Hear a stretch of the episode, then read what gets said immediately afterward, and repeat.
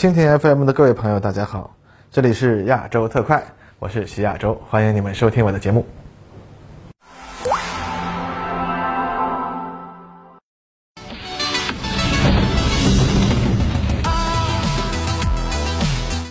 各位朋友，新年好，欢迎收看我们新一期的亚洲特快。那么本期节目呢，咱们就来做一下春节期间的军事新闻大联播了。在中国人民欢度春节、北京冬奥会开幕的这一周里啊，世界呢还是一如既往的没有迎来太平的日子。虽然呢各国遵守啊奥运休战，但是呢各国军人们那可没办法指望奥运会带来真正实现的和平啊。毕竟呢奥运会也就那么几天，那军事危机呢却是需要几个月、几年的时间来酝酿的吧，对吧？虽然这么说呢，肯定会让和平主义者们扫兴，但是咱们还得盘一盘这和平的一周内那些扎眼的危机。那么首先呢，就得说说乌克兰了。那么对于目前的乌克兰问题，其实大家都已经说了很多了。二零二零年啊，美国兰德公司还进行了计算机推演，为美军提出了半马索策略和前沿防御两种方案。但是推演结果表明啊，半马索策略啊，那也就是仅用少数北约军队对乌克兰提供除了实质性帮助外所有的帮助的这种策略是毫无意义的。那乌克兰大平原啊无险可守，而紧贴俄罗斯的地理现实呢，也导致北约的空中优势和远程打击能力啊无法全力发挥。那天然呢有利于俄军的进攻。因此呢，如果北约要真正的支持乌克兰，美国呢就只能实施冷战时期在在两德边境那样的，直接部署至少一个美军师和若干欧洲联军的办法，才能有希望抵挡俄军。但是这个方案的成本呢，那就受不住了。据报告估计，将部队部署过去需要二百七十亿美元的一次性投资，此后呢，每年需要一百一十亿美元的维护费，再加上北约盟国的六十亿美元一次性投资和每年二十亿美元的开支。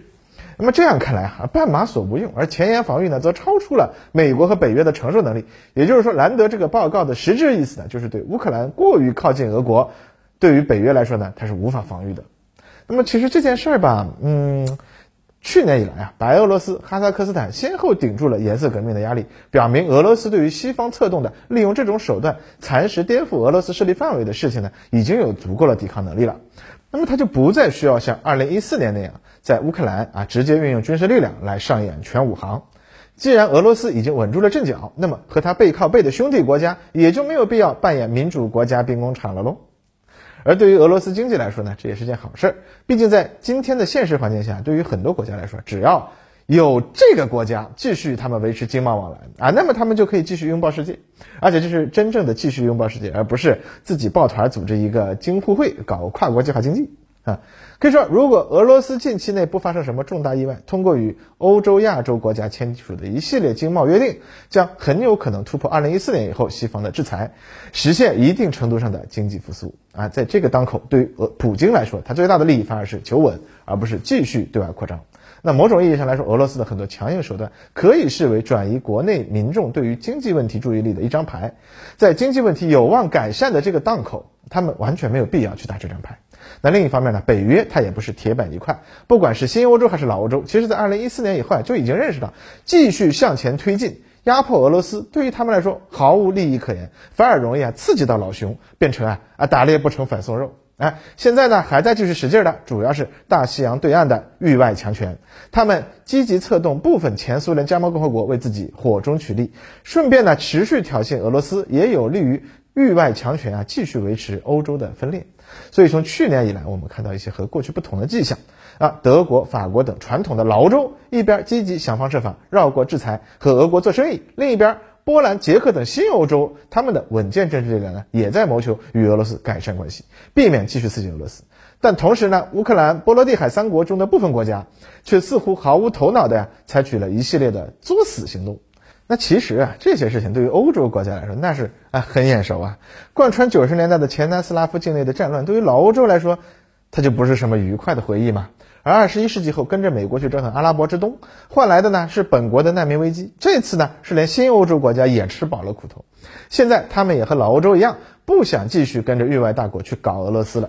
可以说，域外大国始终在挑动欧洲国家的意识形态神经，并迫使他们采取一系列危害欧洲自身利益的行为。这套手段呢啊玩了很久了，其效果呢也已经出现了边际效益递减的迹象了。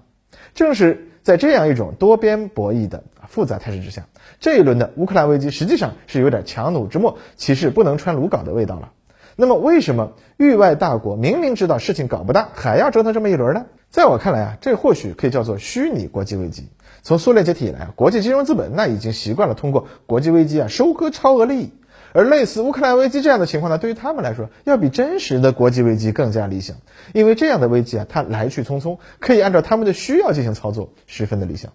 今天的一些世界大国已经实现了经济的去实向虚，在资本市场上呀，随便炒一个新概念，金融资本家们就可以从中收获一笔超额利润。而如果连国际危机都可以这样操作，那岂不是更加理想了？二月四日啊，彭博社发生了一个乌龙事件，他们在凌晨四点发出了一条即时新闻。俄罗斯军队大举进攻乌克兰，这条新闻存在了约半个小时。事后，彭博社解释说，他们事先根据不同可能发生的情况，准备了若干的稿件。这次的事情呢，是因为编辑失误把其中的一条给发了出来。那有意思的是呢，另一边也有西方媒体报道称呀，俄罗斯正在准备制造乌克兰进攻的假新闻，要啊为进攻乌克兰啊制造借口。哎，可以说这些假新闻正是这场虚拟国际危机中西方媒体作用的一个绝佳注脚。九十年代，美国有个电影《伪摇狗》，其中的总统为了扭转政治丑闻的影响，让一家媒体用电影技术制造一个欧洲小国发生军事内乱、美国军队介入的假新闻。但结果呢？这件事在美国舆论场上产生了巨大的影响，在民意的裹挟下，美国军队最后不得不真的去进入侵这个并未发生内乱的国家。这个奇怪的片名呢，来自影片中主角的一句话：“我们美国有句老话，为什么狗摇尾巴？因为狗比尾巴聪明。但是如果尾巴比狗聪明，那么尾巴就可以咬狗。”来，可以说这个电影中编造的荒诞故事，今天已经几乎要变成现实了。如果美国啊真的因为乌克兰危机出兵乌克兰的话，那如与这场虚拟危机对应的呢，则是在亚洲地区它的真实危机。当然，这次危机的根本问题是美国出于霸权主义考虑啊，要维持另一个世界大国的事实分裂状态，而美国的军力呢，今天又不足以实现他们的这个目标，于是他们就企图将亚洲地区各国全部裹挟进来。迫使这些仍处于美国影响力范围内的国家采取与他们自身利益矛盾的政策，而这个呢，正是亚洲地区啊军事危机的本质。亚洲的军事危机呢，并不是尾摇狗，这才是狗真想干的事情。但是尾巴的力量它实在太强了，在中东、欧洲不断制造需要狗分心去处理的虚拟危机，这对于正致力于将恶狗赶出自家院子的人来说呢，未必不是件好事。那有利于他把自己的打狗棍法练得更加精熟吗？在这样的背景下，本周我们就发现有几件事儿，那是值得我们说一说的。一个呢是在虎年新春之际啊，日本航空自卫队有一架带有虎纹涂装的战斗机，带着他们的飞行教导群的田中司令官啊摔在海里了。日本和韩国作为两个没有完整主权的特殊国家，其地位十分特别。欧洲根据受美国影响的高低啊，已经分成了老欧洲、新欧洲和新新欧洲这几个层次。但是日本和韩国明明是一个国家的实体，但是却受美国影响，在事实上出现了各种精神分裂的症状。一边呢积极加强与中国的经贸联系，另一边呢却被美国裹挟要与我们进行军事对抗，其国内政治也出现了左右摇摆的现象。如今，日本在美国的裹挟下，被迫投入到一场持续消耗自身国力、既无法获胜也无法退出的军事竞赛之中。像冷战时代那样，美国打主角，日本只需要进行有限度的投入，扮演辅助性角色的美事儿，现在已经没有了。那这种慢性自杀是痛苦的，更痛苦的呢是日本很多政治家，他不论左右，其实呢他是能看到这种前景的，但是却深陷其中，不得不随着美国的指挥棒起舞。于是呢，如今的日本就像是穿上了红舞鞋的女孩，只能随着音乐起舞，直到累死啊！能不能打破这种诅咒，那就看他们有没有安徒生童话里那个女孩的勇气，砍掉被诅咒的双脚，找到内心的平静喽。那在我们前面的描述中，似乎美国它是无比强大啊，可以凭借自身的压倒性实力在世界上兴风作浪。但本周也有一些军事新闻，可以让我们看到美国军事实力底层的裂痕呢，正在日益扩大。本周美国有两条新闻值得一提，一条是美国陆军 ISV 轻型步兵运输车被陆军叫停，暂不进入全速生产，要等到五月以后再做决定。那这种车啊，哎，挺有意思的。开发这种轻型输送车啊，本来是源于美国陆军对于悍马车替换的需求。在治安战时期，美军在巡逻作战中啊，给悍马安装了大量装甲，导致这种原本只是轻型运输车辆的小车啊，日益不堪重负。于是呢，进行竞标，最终呢，选中了奥斯卡什公司基于中型卡车底盘开发的 JLTV 作为美军的新角。但是这种车的设计思路就是为了适应治安战，装上了重型的装甲，还能装三十毫米遥控武器站。重达十吨，它却几乎没有运兵和载货的空间，只能坐四个人，加上少量的货物。最终呢，该项目在美国陆军着眼新世纪正规战争的新世界六大战项目中被取消了啊，那就不再大量采购。美军对于自己的旅级编制调整中呀，要求为步兵旅开发一种能搭载九名士兵进行快速机动、重量呢不超过五吨的运输车。而且啊，要求这种车必须基于已有的商用车型开发。于是呢，通用动力公司就基于这一需求，用自己畅销的美式大皮卡为基础，加上一些为拉力赛车开发的特殊部件，弄出了 ISV 轻型人员输送车。但是美军近期实际试用之后，发现 ISV 概念啊似乎存在大问题。哎，目前美军叫停 ISV 生产的原因有三个：第一呢，在一辆大皮卡车上坐了九个人。而且呢，车重又轻，最后的结果呢，就是人高马大、带着一大堆装备的美军士兵们呢，只能在开放式车体内啊蜷缩成一团儿，座位呢也非常的不舒服。如果只是短距离机动，那问题还不大，但是这种轻型输送车设计上是要带着这一车人在越野环境下飞驰几百公里的。那结果呢，就是一边车上的士兵被颠个半死，另一边呢又因为别扭的坐姿被弄得腰酸腿痛，更甭提连个顶棚都欠奉，一般人啊只能生受各种风吹日晒雨淋了。啊，当年苏联的 BMP 步兵战车虽然车内空间也十分狭窄，但至少还可以在行军中坐到车顶上啊，稍微舒服一点。但在这 ISV 上，车本身就是敞篷的，而且为了防止士兵被甩出去，他们还得用安全带把自己固定在座位上，想挪动一下伸伸腿都做不到。要在这样一辆车上颠几百公里，那舒爽可想而知。第二啊，为了在一辆轻型车里面挤进去九个人，还要能用 CH-47 直升机装载，那 ISV 运输型根本就无法安装任何装甲。实际上，它干脆连车门都没有，只有最基本的防滚架。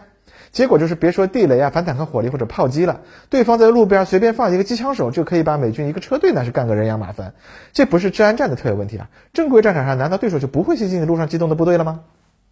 第三呢，这也是所有人没有想到的一点。虽然是基于市场最流行的美国大皮卡雪佛兰库罗德，加上一些竞赛用的部件开发的，但是 ISV 的可靠性居然很差。在美军的测试中啊，各种抛锚损坏，完全吃不消战场环境。如果说前面的两个问题还能归结为 ISV 车啊设计概念固有的缺陷，但是作为车轮上的国家，美国的汽车工业居然无法为美军提供一种可靠的运输车，这事儿。要不是这次美军自己曝光，你敢信？哼！而且更过分的是价格，美军给通用动力的第一批订单是二点一五亿美刀，购买啊六百四十九辆 ISV，也就是和三十万美元差不多啊，小二百万人民币买一辆。而这玩意儿和民用型啊，有百分之九十以上的零件可以通用，甚至连发动机引擎都是民用版本的 V 八。你让三等人花三十万美刀去买这么个连车棚都没有的底盘加架子啊，不得不说，美军的官商环境那是真的友好。另一件事儿，美国国防部啊前几天呢开了个会，把美国的三十多个军火公司的 CEO 啊请到了国防部，讨论高超声速技术发展的问题。在会上，美国国防部长奥斯汀讲话表示，国防部将会牵头落实啊加强高超声速技术测试场地和基础实验平台，提出呢以提高测试密度、快速失败和学习为下一阶段高超声速技术发展的指导思路。会上，洛克希德公司的老总代表国防工业界表示啊，希望美国政府加大投资开发高超声速的技术力度，那么提出每年要追加五十亿美元，才有可能实现美军要求的追赶中国的目标。双方经过讨价还价，会议结束时啊，把这个数字谈到了三十亿。应该说这个会议它也挺有意思的。有参加会议的 CEO 表示啊，类似的会议在过去的二十五年里召开过三次，基本上可以说是美国国防工业界和军方的最高规格协商了。但是这个快速失败的说法就很有意思了，它表明目前美国在高超声速技术方面其实还没有找到一条正确的道路，需要对各种可行技术路线都试一试。从2014年中国首次进行洲际射程飞行器绕圈圈飞行啊，到今年已经八年了，美国仍然没有找到一条追赶的道路，这事儿本身就离谱啊！自冷战结束以来啊，美国的超强实力很大程度上就是建立在远超其他国家的科技实力之上。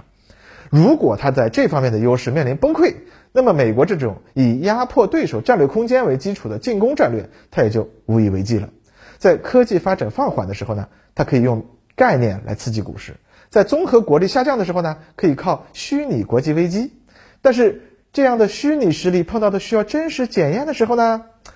很大程度上这就是美国在亚太地区无法制造虚拟危机，或者说不敢制造虚拟危机的一个重要原因了。虎年新春假期已经结束，但是我们的新征程啊刚刚开始。这里啊，我们的新年寄语就是这样的：中国人民啊是最讲实际的，别跟我们来虚的。好，这就是今天亚洲特快的全部内容，感谢大家的收看，咱们下期再见。